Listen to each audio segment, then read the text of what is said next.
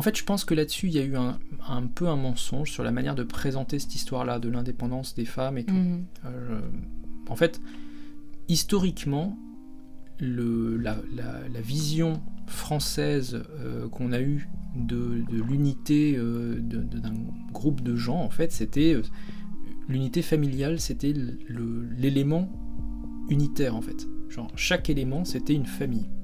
Et donc, chaque famille était comme un- une sorte de pe- petite PME où tu avais un ensemble de gens qui étaient mis Mhm. ensemble et qui travaillaient ensemble pour faire tourner la petite PME familiale.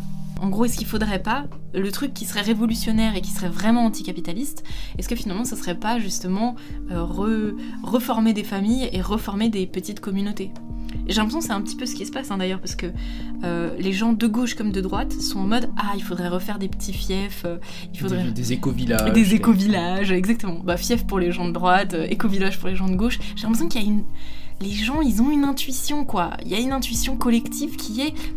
Peut-être qu'il faudrait qu'on soit un petit peu autonome. Tu vois, tous les survivalistes et tout, ils sont vraiment dans cette optique. En fait, on a peut-être donné un petit peu trop de pouvoir euh, aux, capitalistes, aux gens qui sont euh, au top.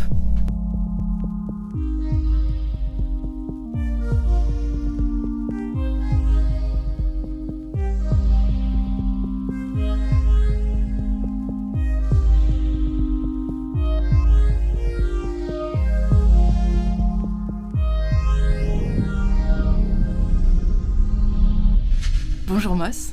Bonjour Amélie. Aujourd'hui, j'avais envie qu'on commence à aborder le thème de l'empouvoirment féminin. En fait, euh, ce qui se passe, c'est que aujourd'hui, on fait passer le féminisme comme étant euh, une avancée pour donner du pouvoir aux femmes. Et euh, plus le temps avance, et plus je me rends compte qu'en en fait, on sait pas très bien où est-ce qu'on va avec ça. Euh, ça devient un petit peu de la broscience, genre un peu tout et n'importe quoi et de l'empouvoirment. Et euh, je pense que c'est un thème euh, voilà, qui, qui, en tout cas, m'a inspiré plein de choses. Et j'espère qu'il t'inspirera aussi pas mal de choses. Donc euh, voilà, je voulais qu'on parte là-dessus. Pour toi, déjà, est-ce qu'on peut peut-être commencer par définir Est-ce que tu pourrais donner une, définition de l'empouvoirment selon les féministes? Je peux Genre, essayer. hein, Enfin, je- une définition, genre qu'est-ce qu'elles considèrent comme étant de l'empouvoirment? Je pense que la définition la plus universelle de l'empouvoirment pour des féministes, ça serait en gros de conquérir des droits ou des aptitudes qui étaient socialement euh, mal vues pour les femmes. Je crois que c'est ça qui est la définition un peu la plus large que je puisse donner de, ce terme. Mhm. Donc en gros, c'est, euh, par exemple, je dis n'importe quoi, euh, on n'a jamais voulu que vous soyez mécanicienne dans un garage euh, à réparer des voitures, et ben en fait, prenez le pouvoir, saisissez-vous de la possibilité de devenir mécanicienne si ça vous fait plaisir. Mhm. Donc ça, c'est un peu le, le point de départ, et je, dirais le plus petit dénominateur commun en fait de tous les empouvoirments féministes tels qu'ils sont présentés. C'est toujours Ouais. cette idée que il y a des interdits et qu'il faut transgresser ces interdits, et que Mhm. transgresser ces interdits permet d'acquérir une forme nouvelle de pouvoir. Mhm. Voilà, c'est pour ça que c'est de l'empouvoirment en fait. Euh, après, euh, je te rejoins sur le fait que effectivement, on peut mettre dans cette euh, définition un peu large plein de choses et des choses qui sont parfois peut-être même en conflit les unes avec les autres. Mhm. Donc, Tout à fait. ouais. Toi, qu'est-ce que tu avais en tête sur le- la notion d'empouvoirment? Comment tu la présenterais? Pour moi, ça a toujours été assez flou justement sur euh, où est-ce qu'on allait avec cette histoire d'empouvoirment. Il y avait un... En fait, il y a un truc euh, finalement très masculin, tu vois, dans la proposition. C'est vraiment euh, ce qui nous donne du pouvoir finalement, ce sont de d'aller sur le terrain des qualités masculines et, et d'aller, comment dire, oui, faire le même travail que les hommes et, et du coup récupérer le capital que eux ont. Gagner l'argent, gagner le pouvoir, gagner le capital euh, à leur place finalement, tu vois, récupérer euh, le pouvoir. Donc moi je le voyais beaucoup comme ça, mais récemment il y a quand même une, nouvelle, euh, un nouveau dérivé qui est arrivé avec tout le côté sexualité. C'était genre reprendre en main sa sexualité, c'était devenu voilà de l'empouvoirment apparemment féminin. Du coup, il y a quand même, je trouve, une sorte d'incohérence par rapport à ce que moi je m'étais fait à la base de l'empouvoirment, qui était beaucoup plus quelque chose de euh, comment dire, de s'approprier les trucs euh, masculins, les qualités masculines. Dans quelles circonstances est-ce qu'on te parle d'empouvoirment en fait chez les, chez les féministes? Ben. quand tu quand tu montes la hiérarchie, quand tu as de l'argent, quand tu... Ouais, c'est ça, gagner de l'argent de manière générale, en général. C'est vraiment ça, c'est...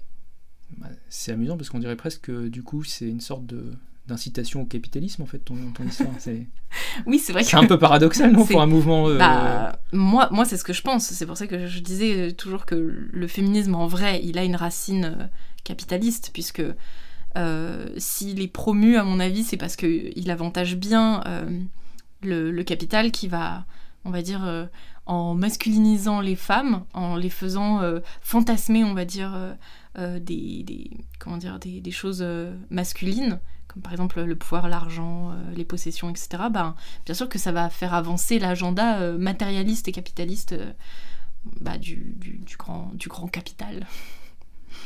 Ouais, je sais pas si c'est le grand capital, mais en tout cas, enfin, c'est un des aspects, moi j'ai toujours trouvé amusant, par exemple, j'ai souvent vu des légères dissonances cognitives en fait chez les féministes, mm-hmm. c'est-à-dire que je, parfois tu rencontres des, femmes avec qui tu as discuté qui vont t'expliquer que la prostitution c'est terrible et que vraiment c'est une souffrance infligée aux femmes. Mhm. Et quand tu discutes avec elles, euh, euh, pour elles quasiment l'empouvoirment c'est euh, je vais devenir riche et comme ça je pourrais me payer un gigolo. Et on est là, mais je, je comprends pas la prostitution. Juste avant, c'était quoi cette histoire Ah bon, il y a des femmes qui rêvent d'avoir des gigolos?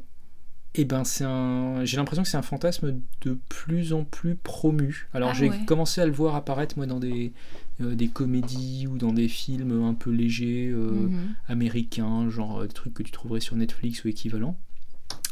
Euh, mais j'ai l'impression que c'est un truc qu'on essaye de mettre un peu plus en avant qu'avant. Mhm. Euh, je pense que ça répond à un problème sociologique profond, c'est qu'en fait aujourd'hui, la femme euh, qui quelque part s'est livrée à tout le petit jeu auquel on l'a poussé pour aller travailler dans une grosse boîte, etc., etc. Bah, quand elle arrive à 35-40 ans et qu'elle elle a des sous sur son livret A, mais qu'elle a, elle a bah, en fait personne à la maison, mhm. euh, au bout d'un moment, elle se dit euh, mince, euh, est-ce que, est-ce que je suis toute seule, etc. Et du coup, elle, commence à psychoter. Donc je pense qu'il y a un peu ça. Mhm. Je pense que ça permet de de éventuellement décrisper certaines des, des femmes qui, se, qui en arrivent à se poser la question. Parce qu'en fait, quelque part derrière l'empouvoirment, il y a la question du prix de l'empouvoirment en fait c'est bien de prendre du pouvoir, mais pour en faire quoi? Est-ce qu'on arrive à être heureuse avec le pouvoir qu'on prend? Et je pense que si tu veux, ça fait partie des, sujets, tu vois, c'est super bien de dire en fait pour gagner du pouvoir il faut faire ça et il y a une liste de trucs à cocher. Mhm. Euh, mais en fait, si tu veux avoir du pouvoir, c'est pour faire quoi? Et ça, c'est la question philosophique profonde. Et je, mhm. je veux dire, euh, pour avoir lu quand même un certain nombre de bouquins de philosophie, euh, en 2000 ans de philosophie, je pense que le nombre de réponses à peu près cohérentes et claires sur cette question, euh, je pourrais pas les compter sur les doigts d'une main. Tu vois, mhm. j'aurais du mal à, euh, ouais, j'aurais du mal à, en trouver cinq. Il y, a, en gros une tentation religieuse, il y a une tentation matérielle de dire mhm. voilà le, le, monde d'ici et maintenant va résoudre tes problèmes. Il y a une tentation minimaliste de dépouillement. Il y a des choses comme ça. Il peut éventuellement y avoir une tentation altruiste d'humanisme, de euh, d'onde vers l'autre, etc. Et c'est à peu près tout, en fait. Je veux dire, quand tu fais le compte, euh, euh, avoir du pouvoir, c'est pour faire quoi? Et je pense que quelque part, c'est la question que les féministes ne se posent pas. Bah si, mais en, gros, elles, elles, fantasment le pouvoir pour ensuite pouvoir, je sais pas, mettre leur, leur utopie en place et que, voilà, tout irait bien dans le meilleur des mondes. Mais le problème, c'est que, je sais pas, si t'as si t'as pas d'enfant, si t'as pas de mari, si t'as pas vraiment de famille, enfin, je veux dire, euh, très vite, tu vas te retrouver euh, seul et tu vas vraiment te demander, je pense, euh, mais pourquoi je me bats? Pour qui je fais ça bah, Pour moi, c'est à la base, c'est un empouvoirment humaniste, en fait. Dans la, dans la liste mmh. des options que j'ai cochées, mmh. la moins mauvaise euh, des descriptions que je puisse trouver, ça serait celle-là. Tu vois, c'est de dire en fait, moi je, veux conquérir du euh, pouvoir, mais je le fais pas pour moi, je le fais pour la sororité et avec toutes les autres filles, on va faire un truc extraordinaire et tout ça. Mm. Euh, la réalité, c'est que, enfin, honnêtement, combien de femmes de, qui ont beaucoup de pouvoir vous connaissez qui redistribuent ce pouvoir en fait? Moi, j'ai pas l'impression que ce soit vraiment le cas. Non, je pense que. D'ailleurs, on se comporte exactement euh, comme les hommes, puisque regarde, dès qu'on a un peu d'argent, un peu de pouvoir, mais que finalement on n'a pas passé notre temps à chercher, euh, voilà, l'âme sœur ou je sais pas quoi, euh, qu'on n'a pas, réussi, qu'on n'a pas réussi à trouver le mari, bah, en fait, au final, on se retourne vers la prostitution Enfin, tu sais, c'est ce que tu disais juste avant. Finalement, est-ce qu'il n'y a pas, une fois qu'on a pris la place des hommes, est-ce que finalement, on se comporte pas finalement comme les hommes? Puisque c'est un peu ça l'idée, Bah, tu vois. je, je sais pas, mais même, tu vois, tu pourrais te dire, regarde, des femmes qui sont immensément riches sur Mhm. cette planète, il y en a un paquet. Je veux Ouais. dire, en France, euh, alors bon, peut-être que les. euh, un peu vieilles maintenant, mais à l'époque, il y avait la famille Bettencourt. euh, oui, après, c'est les- familles qu'ils ont hérité aussi. Non, mais d'accord, mais en attendant, tu as des gens qui ont des dizaines de milliards d'euros, mhm, qui sont à tête de boîtes, euh, qui sont dans le top du CAC 40. mhm. Et, et si tu veux, tu te dis, bon, euh, cette espèce de mythe que en fait il suffit qu'il y ait des femmes qui deviennent immensément riches et puissantes, Pour que Pour le que- monde. euh, ça ruisselle le pouvoir jusqu'en bas de la société et que toutes les femmes Non. s'en trouvent d'un seul coup élevées à une nouvelle sorte de grâce féminine, c'est juste faux. Je veux dire, mhm. euh, tu, combien de, tu prends euh, euh, la fondation Bill et Melinda Gates typiquement, je veux dire, Melinda Gates a un pouvoir considérable. Elle est à la tête avec son mari, certes, mais elle est à la tête d'une fortune considérable. Mhm. Il y a des choses qui sont investies. Bon, je pense qu'il y a des, des sous qui sont effectivement envoyés dans des choses euh, philanthropiques. Peut-être que certains de ces sous ne sont pas toujours utilisés pour les fins qui sont euh, marquées sur l'étiquette au début, mais enfin voilà. Mais des femmes qui ont du pouvoir et de l'argent, il y en a un paquet. Mhm. Tu prends Ursula von der Leyen par exemple. Oui, Elle a le dire. pouvoir sur l'Union Européenne. Ouais. Qu'est-ce qu'elle en fait de ce euh, pouvoir? En fait, je pense qu'il y a autant, tu vois, chez, chez, chez certaines personnes de droite, euh, il y a un peu ce, ce côté, euh, genre, l'argent va ruisseler du, du sommet euh, vers le bas. Ouais. Et les, et les mecs de gauche sont toujours en train de dire non, mais le ruissellement, c'est une théorie pourrie, ça n'existe pas, ça c'est Mhm. pas vrai, c'est des bunks et tout. Et en matière de, de sororité et d'empouvoirment féminin, il y a la même théorie du ruissellement, mais cette théorie, bah, elle n'est pas débunk visiblement. Alors que c'est, Mhm. enfin, c'est, pas cohérent, tu vois. Je, si Ouais, tu- je soit tu crois à l'un et, et- et tu crois à l'autre, soit tu crois à aucun des deux en fait. Mhm. Et du coup, est-ce que pour toi, tu penses que c'est euh, utile, important que les femmes euh, gagnent de l'argent ou toi, tu penses que euh, c'était mieux avant?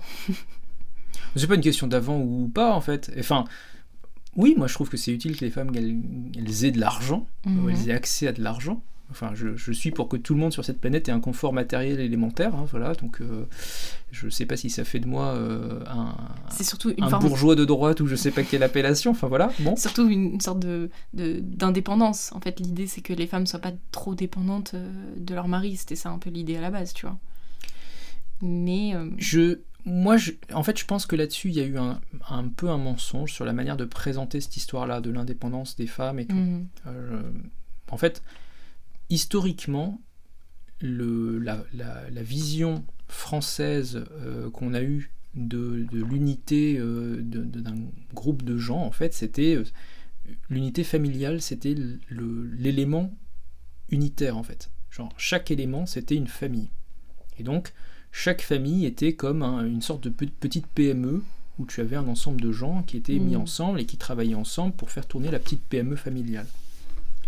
Et euh, du coup, le, le truc, c'est qu'après ça, on a eu euh, le découpage de, euh, la géné- de- par génération, en fait, donc les, les parents versus les enfants. Et donc, on, a, on est arrivé à l'idée du couple, donc cette idée de, en fait, les parents qui n'étaient pas vus comme juste un- un- une phase de transition pour aller vers la famille complète, machin et fils, tu sais, le, le truc un peu classique qu'on pouvait avoir. Mhm. Et on en est arrivé après à se dire oui, mais ah, c'est terrible, euh, comment ça se fait que euh, la femme elle dépende de l'homme, etc. Dans ma vision de ce qui s'est passé dans la France du 19e siècle, l'idée de départ c'était de dire il faut un compte bancaire par famille, par exemple, et c'était pas du tout il faut un compte bancaire pour les hommes, en fait. C'est un mensonge d'avoir essayé de retourner le truc en disant c'est un compte bancaire pour les hommes euh, par opposition aux femmes. Enfin, ils avaient quand même. Enfin, c'était quand même les hommes qui avaient. euh, genre, je sais pas si à l'époque c'était la carte bleue, mais c'était eux qui pouvaient faire euh, chèques. Et les femmes étaient quand même euh, dépendantes, on va dire, de demander à leur mari de leur donner de l'argent ou des choses comme ça. Enfin, moi, je pense que en vrai, dans les couples, chacun faisait sa sauce, tu vois, sa sauce. Mais l'histoire dit quand même, bon, les femmes n'étaient pas très indépendantes, tu vois, et elles étaient un peu bloquées dans si jamais leur mari était euh, violent ou abusif ou quoi que ce soit. Alors ça c'est autre chose, mélangeons très, pas très, tout. Moi je te parle juste de l'aspect financier. Sur l'aspect financier, Oui, mais du coup, l'aspect Tu- financier tu fait que tu peux raisonnes- pas t'en aller en si fait jamais tu y a raisonnes avec les outils financiers modernes. Ouais. Tu raisonnes en termes de chèques, de cartes bleues, de euh, transfert de sous via des comptes, de Mhm. virements, de tout ce que tu veux. Euh, on parle d'une époque où, en gros, il était courant d'échanger des choses en nature. Mhm. Tu avais des, des carottes en plus, tu les échangeais avec ton voisin contre Ouais. des œufs ou je sais pas quoi. Mhm. Et il était aussi courant, enfin, il était, enfin, s'il y avait de l'argent, c'était de l'argent en sonnant et trébuchant en fait, des pièces euh, de métaux euh, précieux, semi-précieux, euh, tout ce que tu veux. Ok, donc la femme Bon. en fait pouvait très Donc, en bien fait- avoir une. Euh, à la maison, l'immense majorité des gens, je pense, n'avaient pas un compte bancaire, euh, enfin, Hmm. extrêmement actif. Tu vois, toi, tu as une Ouais, vision ouais. du compte bancaire où tu as besoin de te connecter tous les jours pour Ouais, euh, envoyer euh, vrai, raison. des sous à ton propriétaire si tu payes ton loyer, pour euh, payer tes factures, pour je sais pas quoi. Mhm. Là, je te parle d'une époque où, en gros, il y avait probablement euh, un pot à confiture qui était mis quelque part euh, sur l'étagère de, de la cuisine, et où dedans, il y avait euh, les économies pour euh, les trucs nécessaires dans le mois. Mhm. Et en fait, au début du mois, le, Mm. le- le mari ramenait euh, ce qu'il avait gagné en travaillant, et euh, il mettait dans le pot à confiture, et puis s'il y avait besoin, la femme allait récupérer dans le pot à confiture. Mhm. Et je pense que si tu veux, c'est- parce qu'on regarde le passé avec notre vision moderne qu'on en Mhm. arrive à dire oui, mais c'est choquant, il n'y avait pas, et- etc. J'ai presque envie de dire, au fond, est-ce que c'est pas parce que le capitalisme a voulu renforcer le rôle du compte bancaire et finalement le Mhm. rôle du capitalisme dans les familles Ouais, ouais, ouais. qu'il en est arrivé à dire il faut que chaque personne sur cette planète ait un compte bancaire, identifié, Mhm. euh, connecté à son identité, vérifié euh, par les autorités, etc., etc. Ah. Et au fond, est-ce que c'est pas, enfin, est-ce que c'est vraiment un progrès que d'avoir besoin nécessairement pour, pour vivre chacun d'entre nous d'avoir un compte bancaire en bonne et due forme, etc. Est-ce que finalement, cette espèce d'époque un peu à la bonne franquette où bah, il suffisait de récupérer dans le pot à confiture, il y avait euh, des Mhm. pièces qui traînaient pour pouvoir aller euh, au marché et acheter euh, quoi que ce soit, c'était pas suffisant en fait pour l'immense majorité des gens. Mhm. Et c'est pareil pour le droit de vote aussi. Il y a eu un, un même problème sur la présentation du droit de vote. Ouais. Le droit de vote, dans au, au- au 19e, quand c'est apparu, c'était d'abord des bonnes familles, déjà. Ouais. C'était un truc un peu Surtout élitiste. les riches, ouais. Et puis ensuite, c'est devenu toutes les familles de France. Mhm. Et après, on a dit, mais il faut que ce soit tous les individus de France.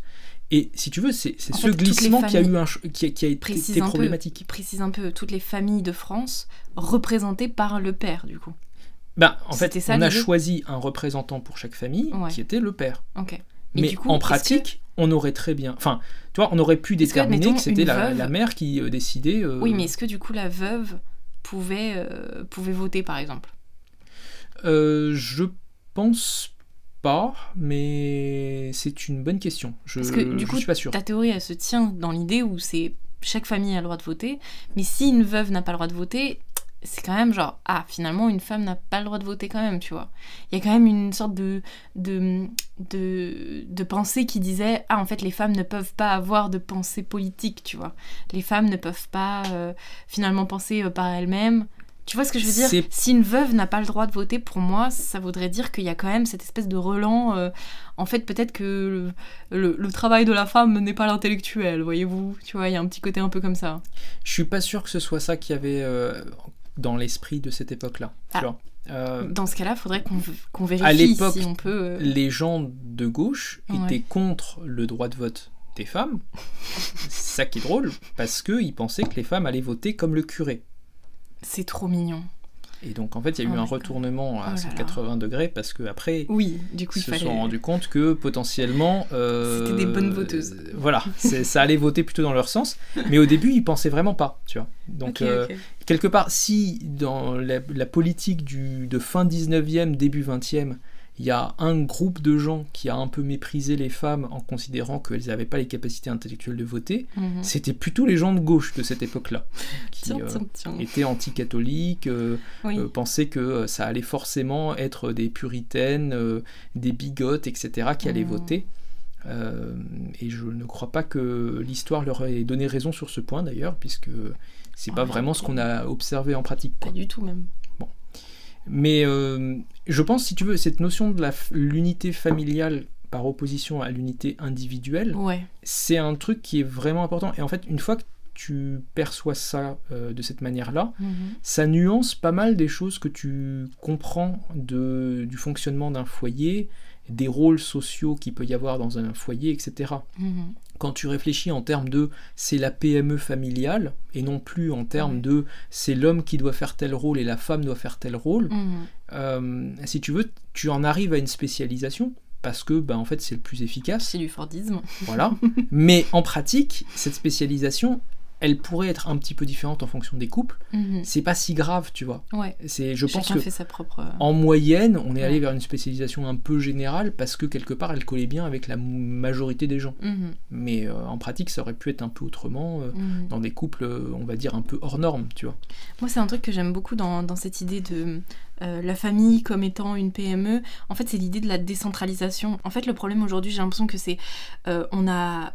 on- le, capitalisme a en fait forcé une sorte de centralisation de tous les pouvoirs qui du coup leur donne de plus en plus de pouvoir parce que si tu es dépendant d'eux pour euh, euh, l'argent, le travail, euh, même enfin tout, tout est bien en fait, tous les trucs que tu as aujourd'hui, tout le confort que tu as, étant donné que t'as plus, ils ont brisé toutes les communautés, ils ont brisé les familles.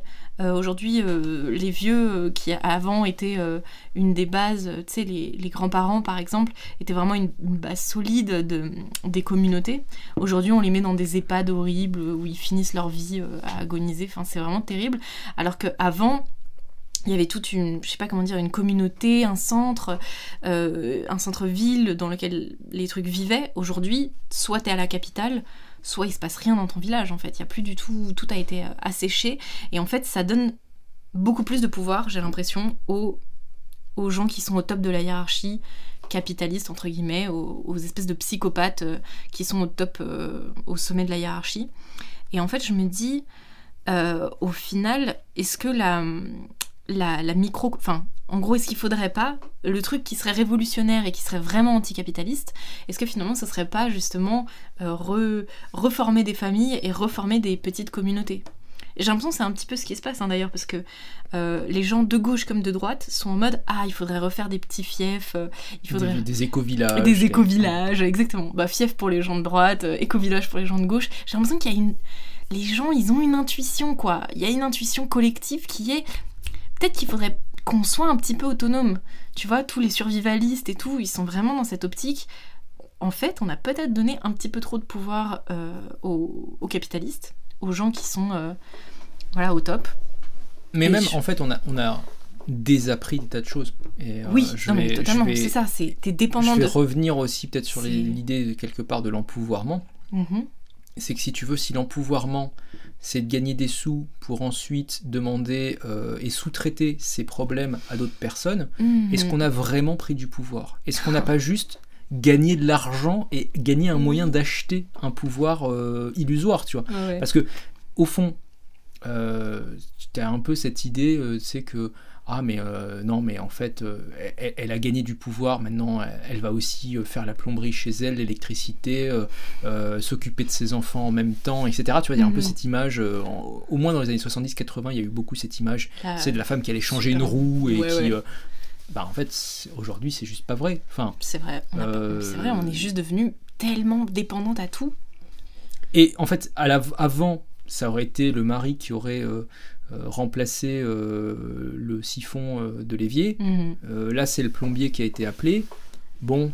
Est-ce que finalement, est-ce que c'est est-ce que c'est vraiment mieux en fait? Et dans, dans une logique, tu vois, tu dis dans une logique capitaliste.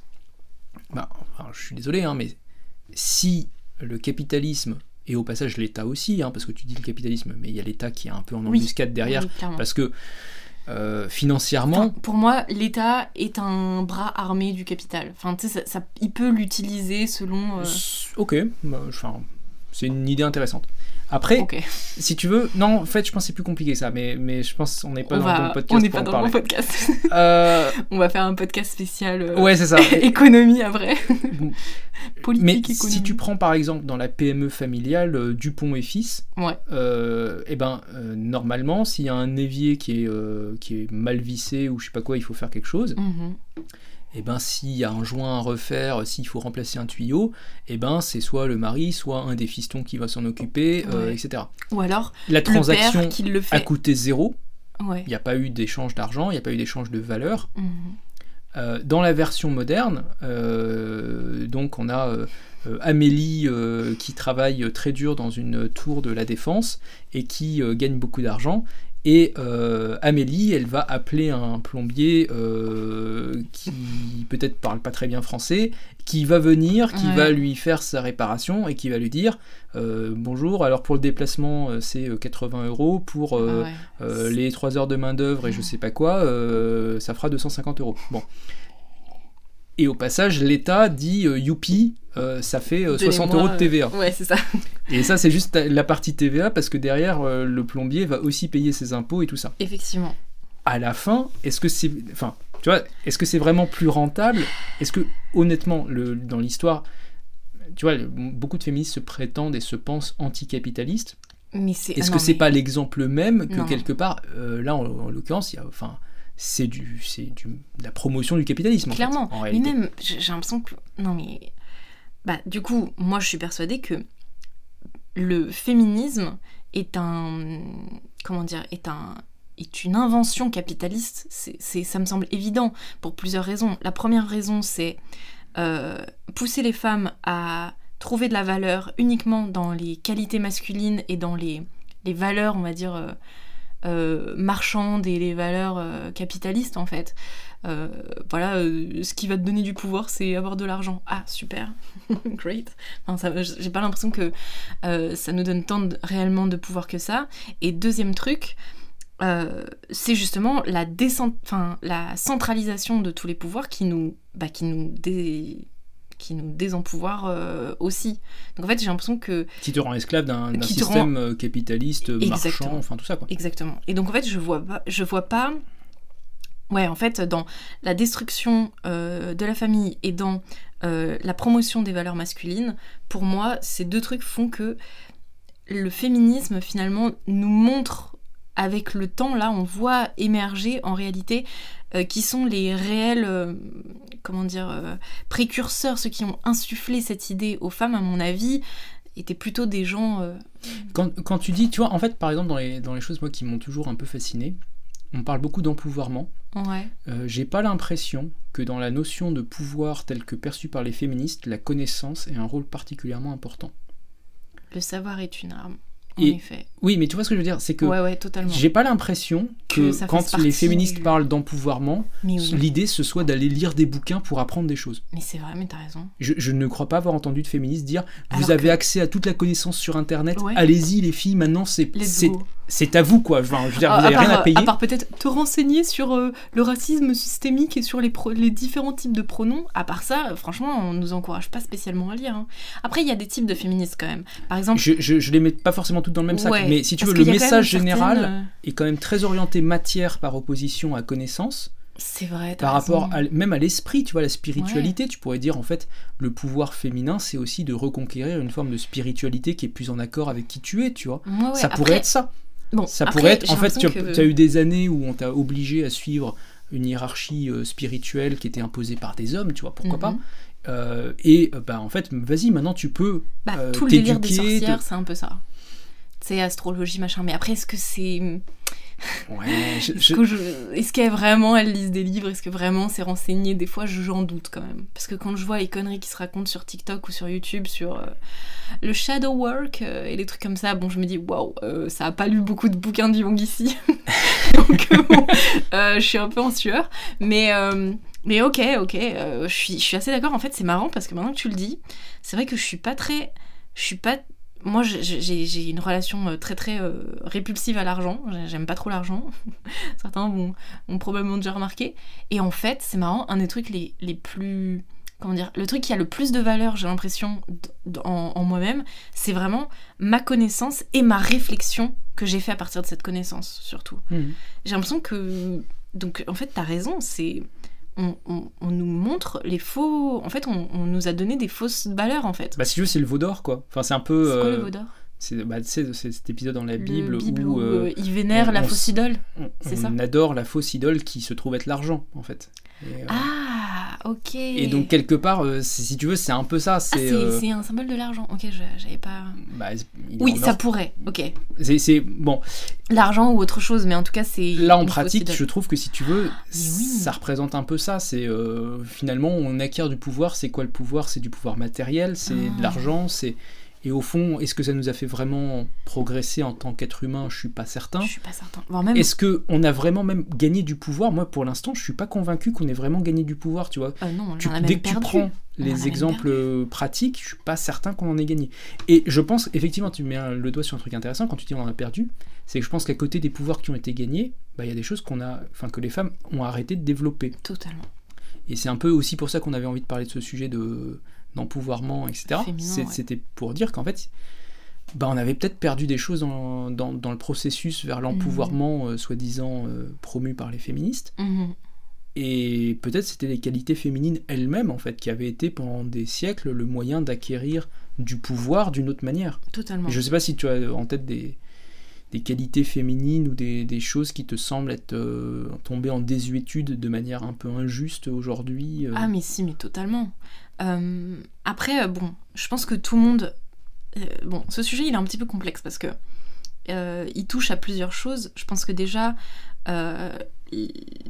effectivement, je pourrais te citer des qualités, euh, pas mal de qualités féminines, comme par exemple, je sais pas, euh, l'empathie, la douceur, la grâce, euh, l'élégance, l'hospitalité, toutes les qualités en fait finalement maternelles, tu vois, de, de soins, de, de patience, etc. Même de- d'introspection, de, spiritualité, plein de choses comme ça.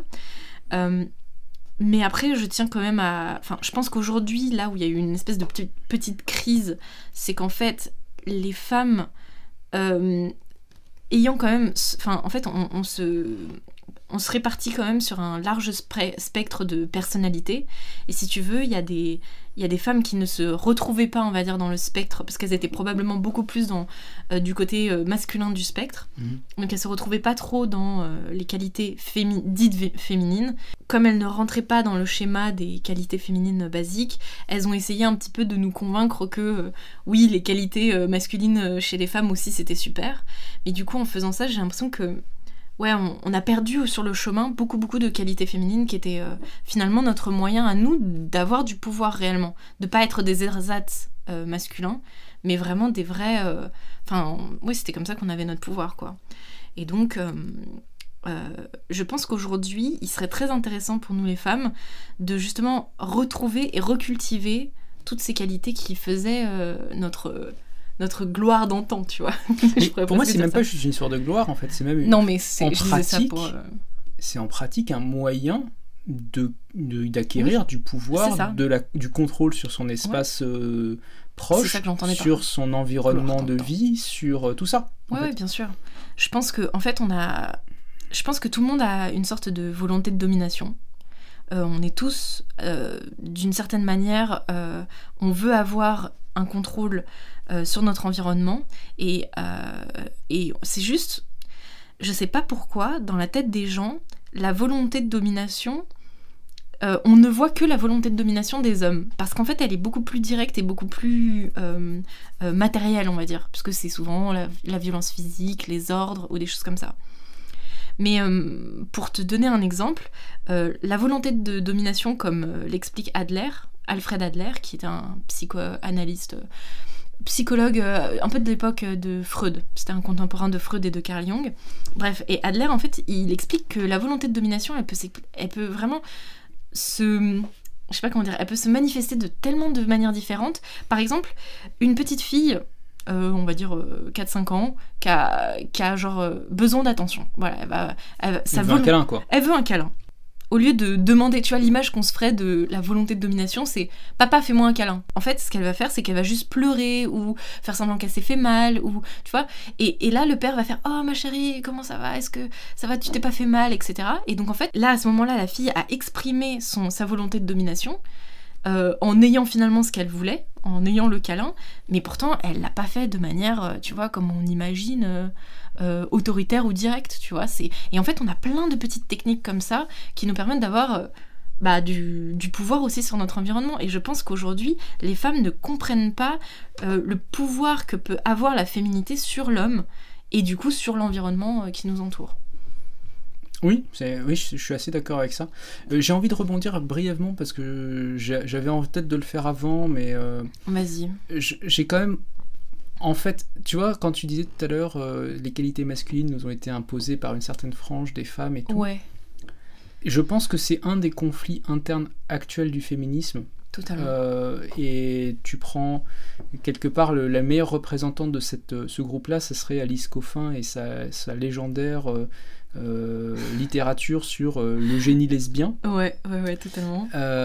et ben le génie lesbien, c'est littéralement ça en fait, c'est que mm. concrètement, pour Alice Coffin et pour pas mal d'autres féministes que j'ai pu lire honnêtement, la plupart des féministes influencent euh, ont souvent un esprit euh, très masculin dans le sens soit désagréable, dans, mhm. le sens disagreeableness, tu, vois ce que je veux dire Dans le sens confrontationnel, voilà, exactement. Euh, soit elles, ont, elles sont lesbiennes, etc. Et donc en fait, elles, elles se rapprochent, je trouve, intellectuellement pour certaines, mhm. d'un esprit un peu plus masculin. Totalement, ouais. Et tu regardes, vraiment, c'est le, le, nombre de femmes lesbiennes dans le féminisme euh, au niveau de la réflexion intellectuelle. Hein. Je ne parle pas du tout des, bases du féminisme, du militantisme féministe, etc. Je parle de la partie qui écrit les livres et qui, fait un peu le travail de fond intellectuel. Mhm. Euh, les lesbiennes sont surreprésentées par rapport à la population générale, mais, mais de d'un bon ordre de grandeur, peut-être même deux ordres de grandeur. C'est peut-être un facteur 100 par rapport à la population générale. c'est colossal en fait. Mhm. Et, euh, et quelque part, elles imposent leur euh, vision. code, leur mhm. vision, et peut-être aussi une partie de leur propre fantasme de ce que c'est que la mhm. masculinité, de ce que c'est qu'une femme qui a du pouvoir. Et je pense que si tu veux, il y a une notion de fantasme euh, d'une masculinité chez ces femmes-là. Euh, parce qu'elles voudraient pouvoir soumettre leur, leur, femme. Mhm. et donc on, en arrive, et, souvent il y a du coup cette espèce de, de vision je pense, complètement en désaccord avec ce que c'est dans la réalité pour l'immense majorité des couples français, la masculinité. Je, pense que le, mec mm. moyen ne pense pas toute la journée à comment il va soumettre sa femme. Mais pour certaines, il y a une sorte d'obsession, en fait, parce qu'elle surjoue le, caractère masculin. Et je pense qu'effectivement, à l'inverse, euh, tout le côté, l'aspect de la séduction est complètement passer à la trappe de, du mouvement féministe, alors qu'en réalité, la force de la femme, c'est aussi ce côté séduction, en fait, c'est de pouvoir obtenir quelque chose sans euh, l'avoir ordonné de manière euh, bête et méchante, mhm. mais en ayant distiller l'idée dans la tête de la personne en face, en ayant suggéré que ça pouvait lui faire plaisir, en mhm. ayant euh, proposé que peut-être que euh, un, autre, un autre personnage aurait pu le faire, mais euh, quelque part, tu vois, cette espèce de mise en compétition, je, suis sûr que machin l'aurait fait pour moi. Oui, bah en fait, c'est aussi un moyen de manipuler, de, de, proposer une idée, de suggérer. même juste, juste la séduction dans le sens, tu sais, genre juste charnel du terme, quoi, quand tu envoûtes l'homme, tu vois, pour moi, il y a rien que ça, pour moi, c'est euh, genre la féminité dans le sens euh, force féminine, euh, je sais pas comment dire, profonde, a un pouvoir d'attraction et de contrôle que je pense beaucoup de femmes ne voient plus et ne comprennent plus du tout en fait. Par exemple, toutes celles qui sont en mode non, on veut plus se maquiller, on veut plus s'épiler, on veut plus. Tu vois, genre il y a une sorte de laisser aller et de. Comment dire de. Ouais, de, on devient grotesque en fait. on a perdu l'élégance et la, et la finesse qui faisait que les hommes euh, pouvaient nous comment dire nous vénérer et nous, et nous adorer tu vois. Bah, sans aller jusqu'à l'adoration la, bah. euh, je, je, pense que si tu veux je pense que des femmes comme euh, Marilyn Monroe je pense qu'elle s'est vraiment fait adorer comme pourrait être une idole ou une oui bien sûr. Non mais certainement. Mais, mais de la même manière qu'il y a des hommes qui se font aussi adorer par des tas de femmes etc mais je, je je pense, si tu veux, quelque part, il y a, il y a des. Ok, il y a effectivement un charme féminin, mais je pense qu'il y a aussi derrière tout un tas d'astuces et de qualités euh, humaines oui. qui correspondent en fait à un moyen de se rendre agréable aux gens autour de soi, mhm. se rendre disponible pour des gens euh, au moment où ils en ont besoin. Tu vois, de tout le côté attention, le côté soin. Ouais, euh, je pense, bon, alors pour ceux qui veulent lire, vous pouvez aller lire le, livre de Cynthia Fleury, Le soin est un humanisme. Je, fais ma petite citation féministe, histoire de dire que, que je suis au courant de ce qui se passe dans les librairies féministes. Mais en fait, je pense que vraiment, il y, a des tas de, qualités féminines qui ne sont pas mhm. des qualités féminines juste parce que euh, des hommes dans une grotte ont décidé que ça serait ça, les rôles féminins. et je pense que c'est aussi tout un tas de mécanismes d'adaptation à l'environnement mhm. et quelque part de, d'astuces qu'ont trouvé les femmes génération après génération pour contrôler leur environnement, contrôler les hommes qui avaient autour d'elles, contrôler les femmes qui avaient autour d'elles, parce qu'il y a mhm. aussi ça. Oui, c'est vrai. Et euh, donc finalement, tu as, des tas de, petites choses. Euh, dans, moi, dans les trucs de la littérature euh, évopsy, un des trucs qui m'avait fait beaucoup rire, c'est par exemple toutes les réflexions qu'il y a eu sur les marques et l'usage des marques de luxe entre femmes pour s'envoyer des signaux de qui avait le plus de pouvoir, qui arrivait le plus à dominer, etc.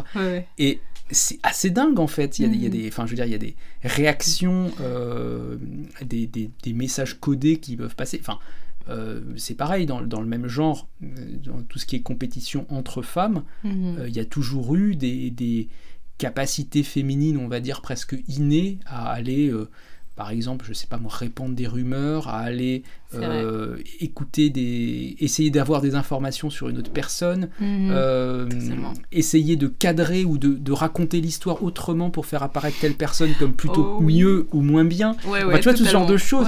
Intelligence sociale de manière générale. L'intelligence sociale en général, si tu veux, oui.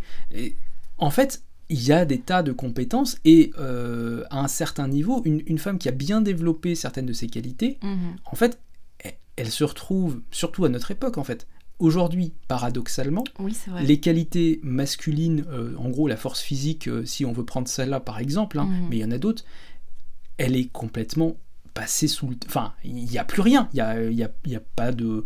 Euh, de cas de figure aujourd'hui où euh, quelque chose se décide au bras de fer. Tu vois, c'est ridicule en fait. Même en le disant, ça paraît nul.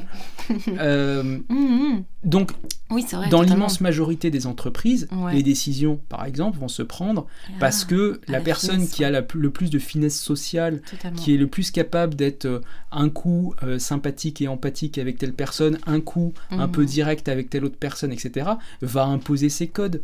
En fait, c'est comme ça que ça marche. Et quelque part, tu vois, il n'y a, jamais eu un une meilleure époque finalement pour que les, qualités féminines se développent et permettent d'acquérir du pouvoir.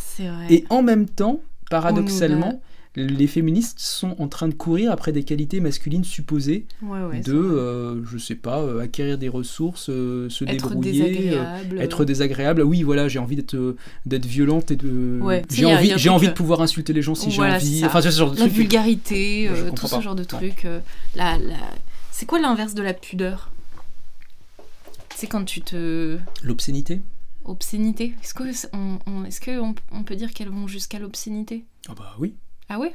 Bah attends, euh, oui, après, bon, on est quand même dans une époque où on, affiche des posters de clitoris euh, en format A3. Enfin, à un moment donné, euh, qu'est-ce qu'il te faut? Oui, oui, c'est vrai, c'est vrai. On est, on, est, on est dans une période un peu obscène, oui, je pense que c'est, c'est, le cas de le dire. Oui, vulgarité et obscénité qui sont pas du tout à la base les choses qui qui nous donnaient du pouvoir en fait. C'est scandaleux, je me rends compte. C'est vraiment terrible. C'est vraiment terrible. Mais euh, ça demande quand même cultiver ses qualités. En fait, le truc, c'est que ça demande quand même un peu de travail. C'est ça aussi le truc.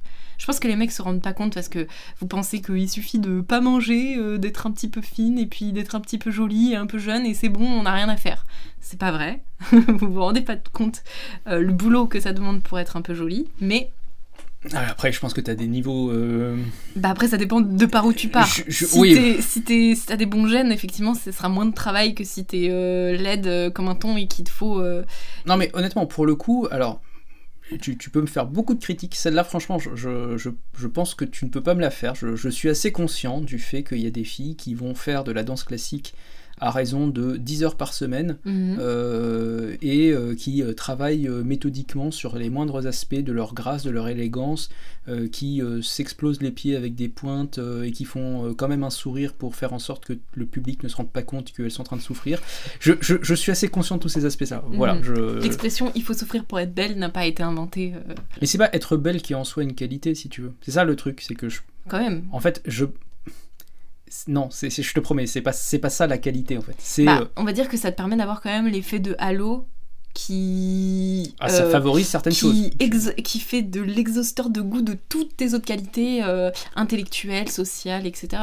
C'est certain, mais je pense que tu as des tas de qualités que même des, des femmes tout à fait moyennes peuvent cultiver et qui les font passer instantanément de Oui. euh, la femme moyenne, euh, etc., à euh, waouh, euh, j'adore passer du temps avec elle en fait. Oui, oui, c'est Tu vois, tu prends un- ne serait-ce que l'art de la conversation. C'est un art qui a été complètement Ça- alors, oublié et Écoute, plus personne n'a envie de, de faire de la conversation. et je suis totalement d'accord avec toi. Et, et- et franchement, euh, je, je crois que je vous plains, euh, vous les mecs, parce que j'ai l'impression qu'à une époque, il y avait un truc où nous, les femmes, on adorait euh, avoir des conversations de fous autour d'un thé. euh, tu vois, euh, genre, il y avait une espèce de, de, de, de- virtuosité dans la conversation. Moi, c'est ça que je me fais, tu sais, des, des vieux. tu sais, des, comment dire, des salons de bourgeoises, tu sais, où elles étaient là, elles prenaient le thé, elles avaient lu un tel ou un tel, et puis elles étaient là, elles commentaient dans un français absolument exquis.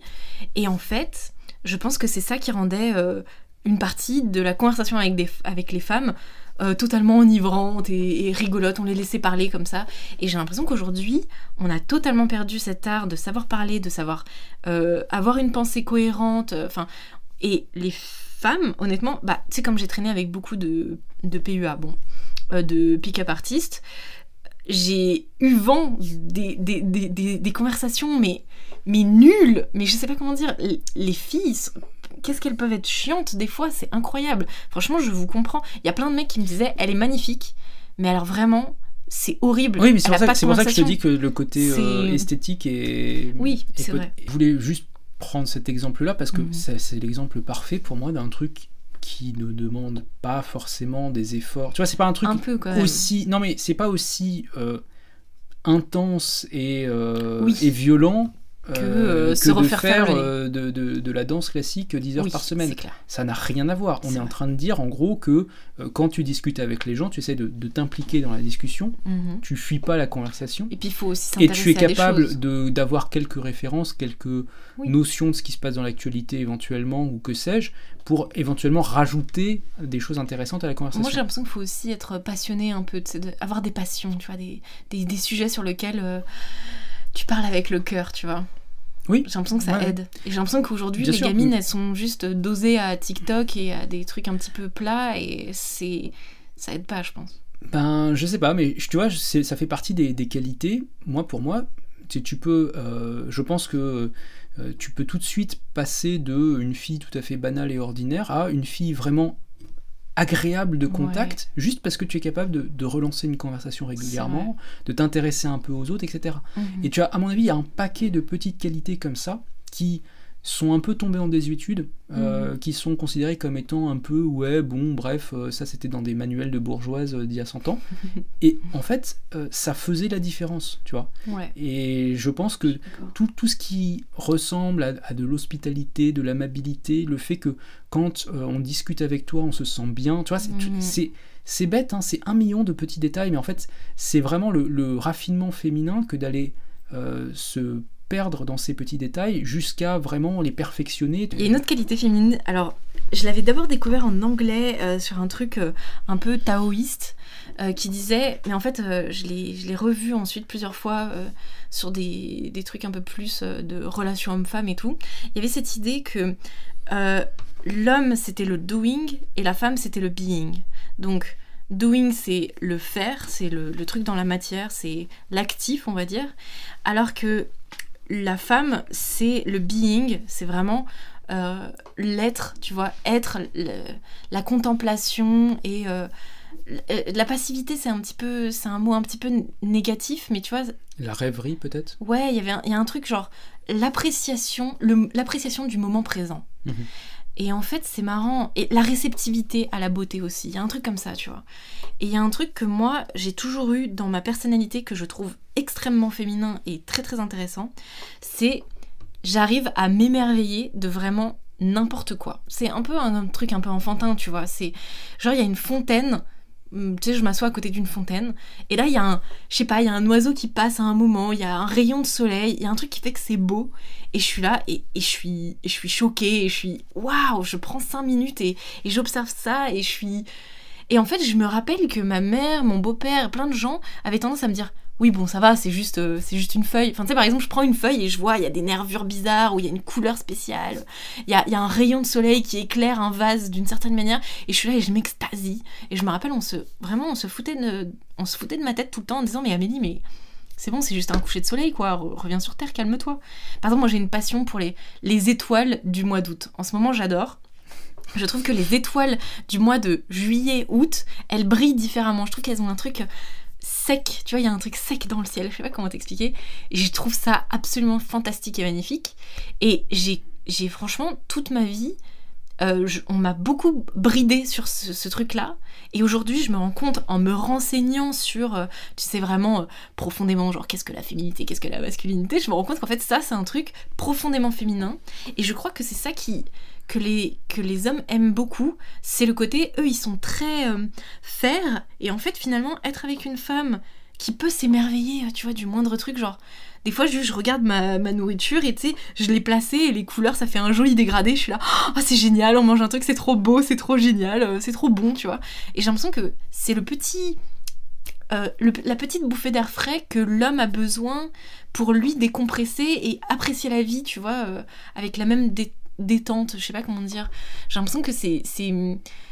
C'est. Genre, de la même manière que l'homme attire la femme vers le monde matériel et essaye de, de, lui voilà de la pousser à faire faire des choses et à être euh, euh, responsable on va dire ça comme ça euh, au contraire la femme va reprendre l'homme dans tous ses papiers ses trucs machin son travail et va le tu vois, l'émerveiller l'espace d'un instant, euh, parce que à deux, ils vont apprécier le coucher de soleil. Enfin, tu vois, quelque chose comme ça. Qu'est-ce que t'en bah, penses Alors, euh, j'ai au moins quatre bouquins à citer là. C'est wow, un peu gênant. euh, ah ok, parce que En fait, le, le truc, c'est que si tu veux, ce que tu dis, c'est amusant. Il y a eu une époque où euh, les poètes en particulier les poètes masculins, étaient justement accusés d'avoir un esprit euh, très féminin parce ah. qu'ils appréciaient, ils s'émerveillaient du monde. tu vois, euh, Et tu prends, en fait, toute une partie de la poésie française du 19e mhm. consiste littéralement à faire ça, à observer la nature et à s'émerveiller de la nature.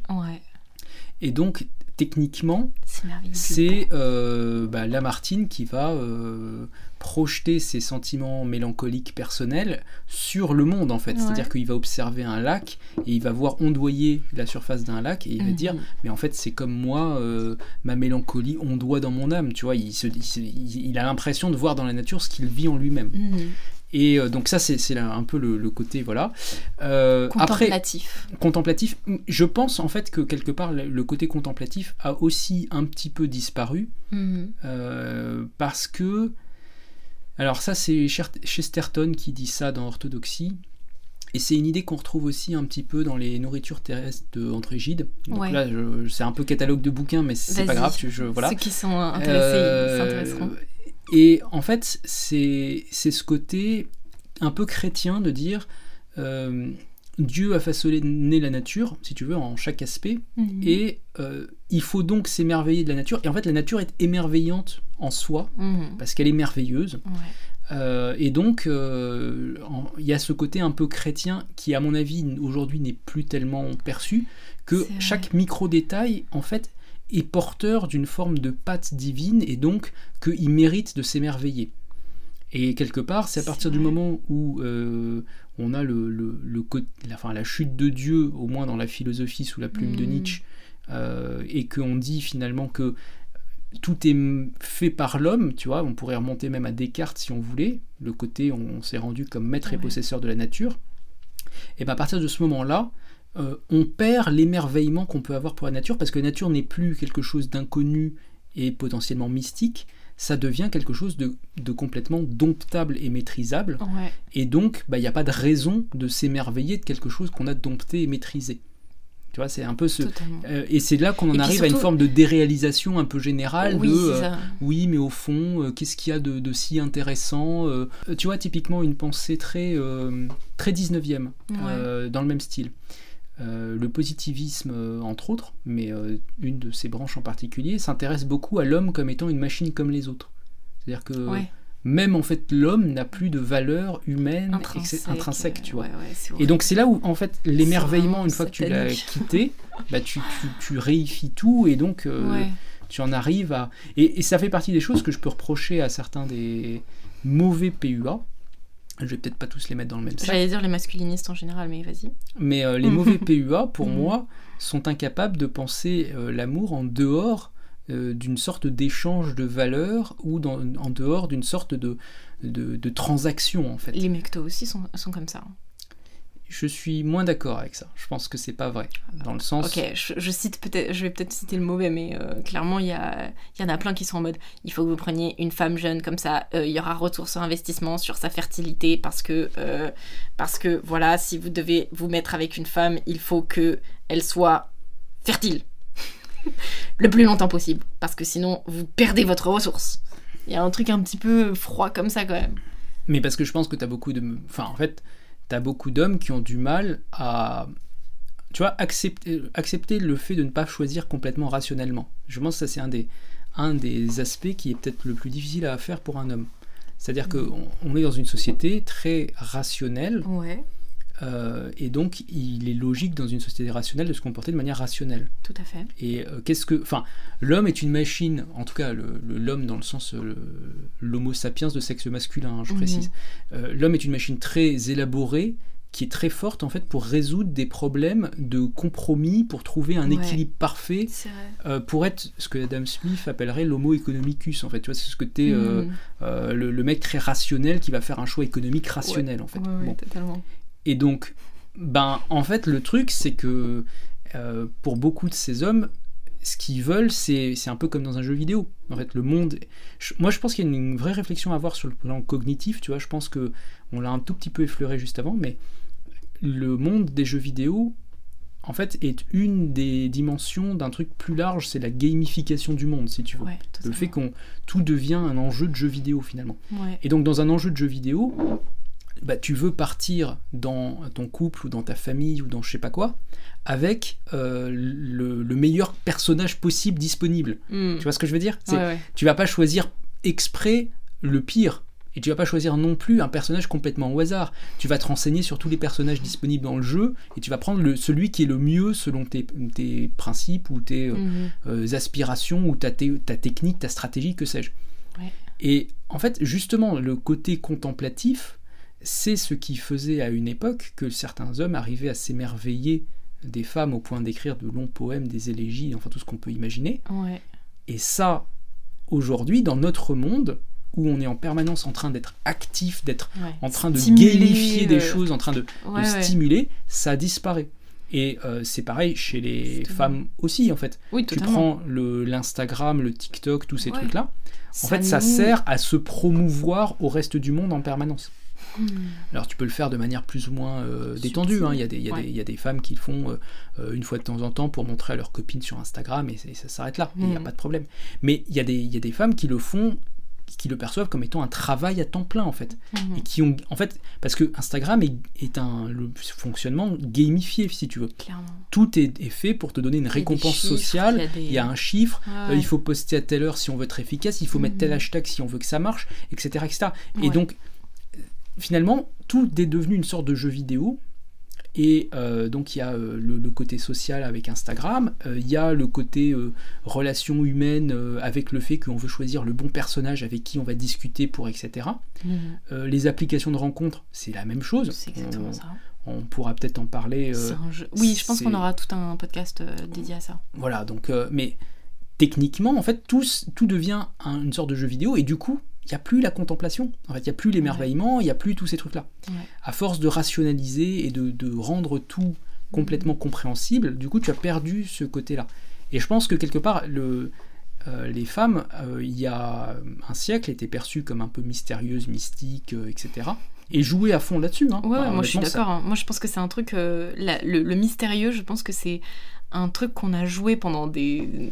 peut-être euh, depuis le début de, de l'humanité, genre la femme est un mystère irrésolvable, disaient la plupart des grands poètes et tout. Moi, je pense qu'on jouait à fond là-dessus. Et aujourd'hui, les féministes sont là en mode regardez, en fait, on n'a aucun secret, voilà comment on marche. euh, Si vous appuyez sont- sur ce bouton, Voilà. il y aura un orgasme. Exactement. Mais c'est, mais je trouve ça, c'est vraiment nous tirer des balles dans le pied, totalement. Mais c'est comme euh, l'idée, tu sais, de, de, de se dénuder, de dire ouais, nous aussi on a envie de se balader les seins à l'air. Mais en fait, les filles, vous vous rendez pas compte, les seins ont un haut taux de. non, mais même, même, il y a une époque où les mecs fantasmaient sur des chevilles de Oui. femmes Voilà. qu'ils apercevaient sous une robe longue, tu Et vois. ça, mais c'était totalement à notre avantage. Je veux dire, euh, euh, si tu peux, euh, enfin, si tu peux, plus t'as d'armes dans ton sac, plus t'as de trucs pour érotiser l'homme, et plus t'as, je sais pas comment dire, t'as, t'as, t'as du truc avant que la- le désir s'érode, quoi. Et aujourd'hui, euh, non, non, il faudrait qu'on monte nos seins à tout le monde et qu'on nous désexualise. Bah non, en fait, j'ai pas envie qu'on me désexualise, ça va pas ou pourquoi c'est, c'est un des seuls pouvoirs qu'on a? Enfin, pas un des seuls, mais je veux dire, c'est quand même un bête de pouvoir qu'on a. Donc non, en fait, ne nous désexualisez pas, mince, alors. Mais alors, qu'est-ce que tu vas dire aux gens qui vont te dire que si tu dis ça, c'est parce que tu es euh, pour euh, la burqa et je sais pas quoi? Ah, bah je pense que ça va, il y a une... euh, Je pense que... Parce que si tu veux, moi j'ai l'impression c'est que. l'argument... J'ai euh, l'impression qu'il y a une sorte de, extrême. de guéguerre entre deux Oui, extrêmes. C'est soit euh, mini-jupe et, euh, et Et tu euh, montres tout, décolleté, euh, soit... euh, euh, soit euh, burqa et, et tu. Enfin, je- mais il y a un entre-deux, enfin l'élégance à la française. On peut très bien porter des jupes un peu serrées avec des jolies. euh, Enfin, je sais pas, moi j'ai j'ai travaillé dans la mode toute ma vie. euh, je sais que on peut être élégante sans être vulgaire et sans. En fait, justement, est-ce qu'on peut pas jouer avec le. Enfin, il y, a tellement de choses qu'on pourrait faire entre le montrer sans dévoiler, euh, euh, être chic sans être vulgaire, tu vois. Il y a tellement de, de lignes qu'on pourrait, avec lesquelles on pourrait jouer. Genre, ce serait. Mais là, bon, on a un petit peu cassé le, cassé le jeu, quoi. Maintenant, c'est à qui montre le plus ses fesses, et puis voilà, c'est tout, quoi.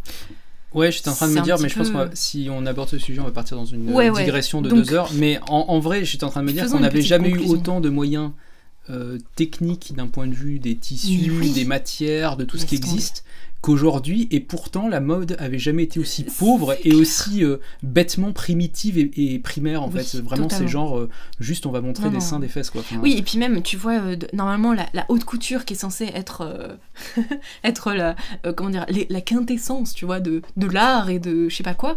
Mais aujourd'hui, mais c'est n'importe quoi. Il y avait un mème qui tournait beaucoup à une époque. C'était, il montrait des, des photos de défilés avec des trucs complètement what the fuck, avec des cages à oiseaux, des trucs complètement nuls, importables. Et il y avait marqué Go home fashion, you're drunk. Mhm. Mais c'est exactement ça, mais on est complètement bourré. Mais qu'est-ce qu'on est en train de faire en fait Et bref, du coup, moi je suis totalement d'accord avec ça. Donc euh, bon bref, pour revenir à notre sujet qui est l'empouvoirment féminin.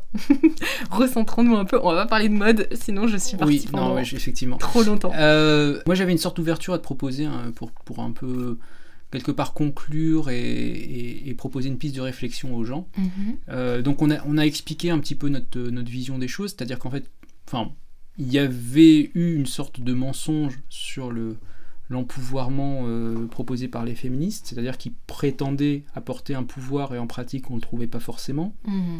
que ben, peut-être qu'ils poussaient les femmes à aller chercher des qualités masculines Alors ou des final- qualités capitalistes qu'elles n'avaient pas forcément ni intérêt ni euh, besoin de chercher Mhm. et que on déshéritait d'autres qualités qui avaient fait euh, beaucoup pour servir les femmes Mhm. euh, dans les siècles passés et qui peut-être même à cette époque pourraient être encore plus utiles que par le passé. Mhm. Et quelque part, la conclusion de tout ça, moi, c'est, j'ai envie de dire, j'entends beaucoup de gens, notamment chez les, les jeunes, qui disent voilà, mais on voudrait rendre le monde plus beau, etc. Nous on fait ça pour euh, On, on- on veut rendre le monde meilleur. voilà, on veut- rendre le monde meilleur et tout. euh, donc ça peut être pour, des, pour l'écologie, ça peut être pour euh, plein, de, plein de dimensions. Mhm. Et je trouve que c'est, c'est assez amusant parce que quelque part, avant de rendre le monde entier plus beau, ce qui est un objectif démesurément grand, Mhm. surtout quand on a 20 ans, peut-être que commencer par rendre son entourage plus heureux et plus joyeux et plus beau, ça serait déjà pas mal. Et Mhm. euh, je pense qu'une bonne partie de, des, des qualités euh, qu'il faut cultiver quand on est une femme, mais aussi quand on... Enfin, c'est pareil pour un homme, hein, je veux dire, je, Oui. je dresserai le même conseil à un homme. Il faut cultiver ses qualités, il faut euh, cultiver autour de soi son lien avec les autres et tout ça. Mhm. Et ça passe par des qualités qui sont peut-être spécifiques à chaque sexe en fait. Peut-être que les femmes vont être plutôt dans, je sais pas moi, euh, l'amabilité, l'hospitalité, euh, l'élégance, euh, le Oui. soin, enfin des choses comme ça. Peut-être que Mhm. les hommes vont être plutôt dans le service rendu aux autres. Peut-être qu'ils vont être dans La protection. la protection. Peut-être Mhm. qu'ils vont être dans, oui, enfin il y, y a un certain nombre de qualités masculines qui peuvent être rendues, même oui, des coups de main entre voisins, euh, aller tondre la pelouse euh, pour euh, une personne qui aurait euh, peut-être un peu du mal à, à sortir de chez elle, euh, faire ses travaux de, pendant l'été, enfin tu vois, des choses comme ça. Ouais, totalement. Donc je pense que chaque sexe peut apporter sa petite particularité. On peut faire du soin de Mhm. manière masculine en allant aider des gens euh, avec de la force physique. On peut faire du soin de manière féminine en allant aider des gens euh, en leur, souten- enfin, leur soutenant le moral, par exemple. Ça, Mhm. ça peut être une manière féminine d'apporter du soin aussi. C'est vrai. Et je pense que quelque part, chacun des sexes a intérêt à cultiver ses spécificités et ses qualités Mhm. euh, pour rendre le monde plus beau, mais pas forcément tout le monde, mais au moins juste à sa petite Le pe- échelle, quoi, la petite autour, de, parcelle. autour de soi, en fait. Ouais, la petite parcelle qui nous est donnée sur ce monde, bah déjà si chacun faisait sa petite parcelle un tout petit peu mieux, bah en fait euh, déjà le monde il irait mieux. Moi c'est un petit peu ça le, le truc, c'est vraiment l'enfer est pavé de bonnes intentions quoi. C'est les, les jeunes femmes aujourd'hui sont là et elles elles crient euh, oui nous on fait ça pour le monde, vous comprenez dans dans sept ans euh, le monde va mourir, euh, je sais pas quoi, mais en fait euh, c'est pas en criant sur tout le monde et en, oppressant en fait euh, juste intellectuellement et physiquement les gens que tu vas arriver à faire quelque chose de beau dans ce monde en fait. C'est d'abord tu commences par toi, tu commences par rendre juste ton tout petit bout. Bah, c'est vraiment ce que dit Peterson, hein, range ta chambre. C'est genre tu veux aider le monde, commence par ranger ta chambre parce que tu vas te rendre compte de toutes les choses que tu as déjà à faire et à maîtriser en fait parce qu'il y a une maîtrise en fait qui vient aussi avec le fait de, de rendre le monde plus beau. Donc en fait si tu as 20 ans et que tu es là je veux rendre le monde plus beau, bah oui mais en fait comment tu veux faire si t'as pas les, les, les bases Il faut déjà ah, marcher avant d'apprendre à courir. quoi. voilà, c'est ça, exactement. Et donc, en fait, pour moi, euh, moi, à chaque fois que ça va pas, à chaque fois que je suis anxieuse ou à chaque fois que, euh, je sais pas comment dire, je- il, il faut que je remette une, une bonne direction et une bonne dynamique dans ma, dans ma vie, je commence toujours par ranger ma chambre parce que c'est comme la piqûre de rappel de, ok, avant de vouloir aller courir, je sais pas où, commence déjà par juste remettre de l'ordre. Tu sais, ça te rappelle un petit peu, c'est un peu, tu sais, l'humilité de simplement euh, te dire, ok, je commence dé- déjà d'abord par moi et ensuite j'irai euh, m'occuper de, tous les problèmes du monde. Et plus tu arrives à, à faire ça, et plus ensuite tu peux euh, expandre ton, ta petite parcelle jusqu'à peut-être gagner justement du pouvoir. Euh, parce que, imagine, t'as- t'as- au final, tu as rendu service pendant des années à tout ton, à tout ton, ton entourage et tout, tout ton quartier même.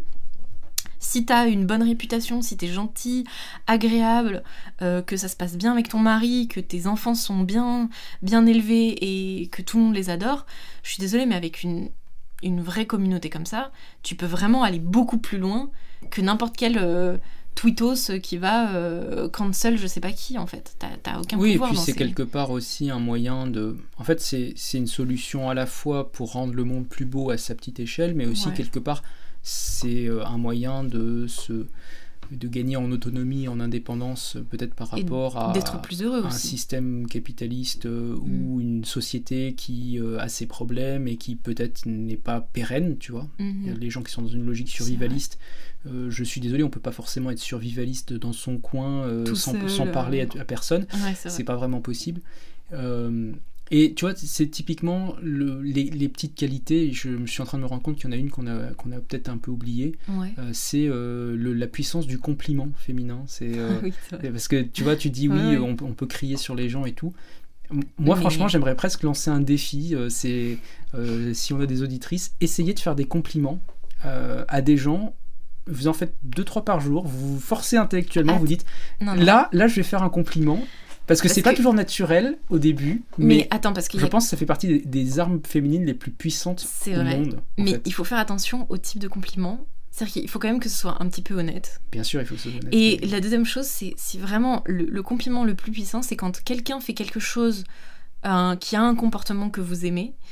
Euh, euh, en fait, c'est dix fois plus efficace de de féliciter, de, récompenser à quelque chose qui est une bonne action que de gronder quand quelqu'un n'a pas fait quelque chose. Enfin, j'ai l'impression. Hein. Et euh, effectivement. Bah, d'un point de vue psychologique, euh, je enfin, moi j'ai l'impression de toutes les discussions que j'ai pu avoir que ça marche beaucoup mieux. C'est clair, c'est incroyable, c'est vraiment une. Et donc, ouais, clairement. Et justement, ça fait partie des petites choses, tu vois, typiquement. Euh, pour moi, le, le, le, compliment, c'était un moyen qu'avaient trouvé les femmes d'apprivoiser le fait qu'elles allaient peut-être moins au conflit que les hommes. Oui, vrai. Et tout le côté féministe de dire finalement, mais allez faire des, des critiques, allez dire ce que vous pensez, etc. En fait, j'ai envie de dire, le, alors, non seulement ça demande un effort aux femmes, mais en plus, ça marche pas tellement. C'est contre-productif. Clairement. Ça marche moins bien que de faire des compliments quand ils font un truc bien. Bah ouais, c'est ça. Alors qu'en fait, depuis le début, euh, on aurait juste pu leur dire Au fait, quand vous êtes un petit peu moins machiste, c'est vraiment bien. c'est vraiment bien quand. Euh, tu considères que j'ai un cerveau et que je peux mm. avoir mon, mais même pour, même pour le même pour le partage des tâches ou tout ce que tu veux enfin je veux dire euh, le partage des tâches bah, le, le, type qui a fait euh, la vaisselle ou je sais pas quoi, si vraiment c'est un enjeu si important, bah on, mhm.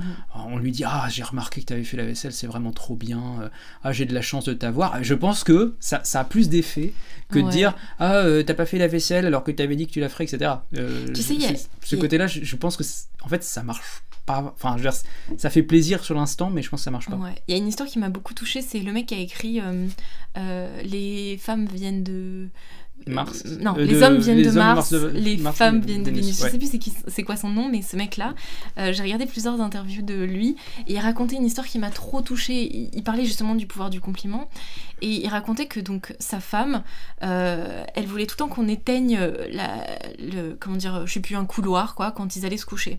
Et il oubliait tout le temps.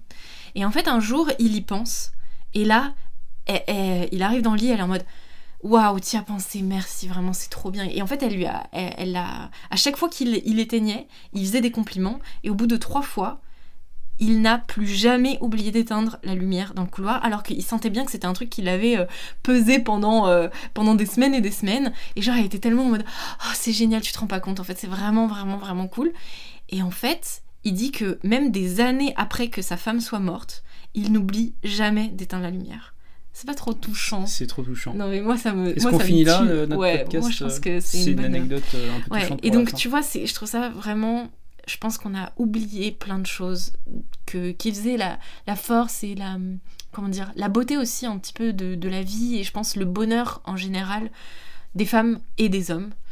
Et euh, voilà. J'espère que ce podcast a été euh, intéressant et enrichissant pour euh, les gens, que ce soit euh, les hommes qui ont peut-être eux aussi oublié les qualités féminines et qui du coup pourront proposer ce podcast aux filles qui les entourent ou même juste chercher ces qualités-là chez les femmes.